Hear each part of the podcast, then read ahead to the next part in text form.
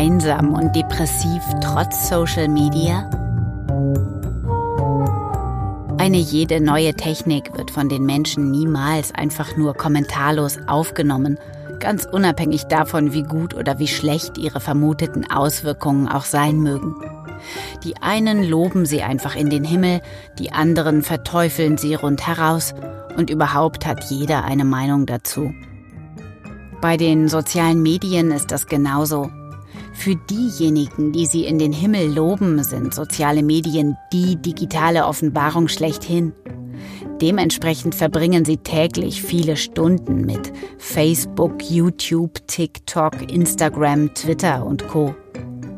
Für die Verteufler hingegen sind sie nichts anderes als krank und Dummmacher oder einfach nur die abschüssige Bahn zur Vereinsamung. Besonders davon bedroht seien vor allem Jugendliche. Eine bekannte Studie der Amerikanerin Jean Twenge aus dem Jahr 2017 belegt das angeblich mehr als deutlich. Twenge kommt dort nämlich zu dem Ergebnis, dass die vermehrte Zeit vor dem Smartphone-Bildschirm mit depressiven Symptomen einhergehe. Das gelte selbst dann, wenn in dieser Zeit ausschließlich Social Media genutzt würden. Twengis Fazit die junge Generation leide wie noch keine vor ihr unter Depressionen und Einsamkeit.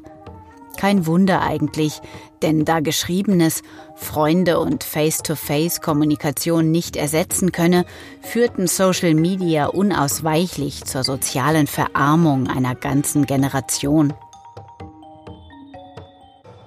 Aber stimmt das überhaupt? Schaut man sich die Sache genauer an, erwachsen Zweifel. Diese Zweifel nähren sich aus zwei Quellen. Erstens der Verwechslung von Korrelation mit Kausalität und zweitens dem Henne-Ei-Problem. Verwechslung von Korrelation und Kausalität meint, die vermehrte Zeit vor dem Bildschirm mag zwar tatsächlich einhergehen mit der erhöhten Anzahl an depressiven Symptomen, das bedeutet aber nicht, dass das eine die Ursache für das andere ist. Denn auch die Anzahl der Kurzsichtigen unter Jugendlichen hat sich in den letzten 40 Jahren vermehrt. Sie geht also auch einher mit der erhöhten Anzahl an depressiven Symptomen. Aber ist deshalb die Kurzsichtigkeit die Ursache depressiver Symptome?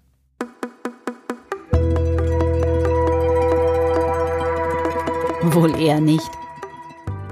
Das Henne-Ei-Problem wiederum dreht sich um die Frage, was war zuerst da, die Henne oder das Ei.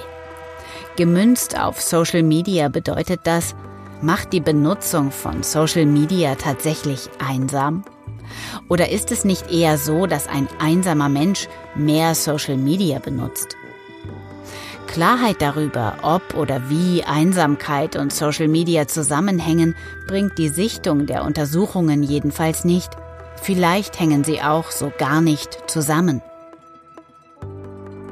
Vielleicht ist es bei den sozialen Medien einfach so wie bei anderen technischen Neuerungen auch. Sie bringen vor allem viel Lärm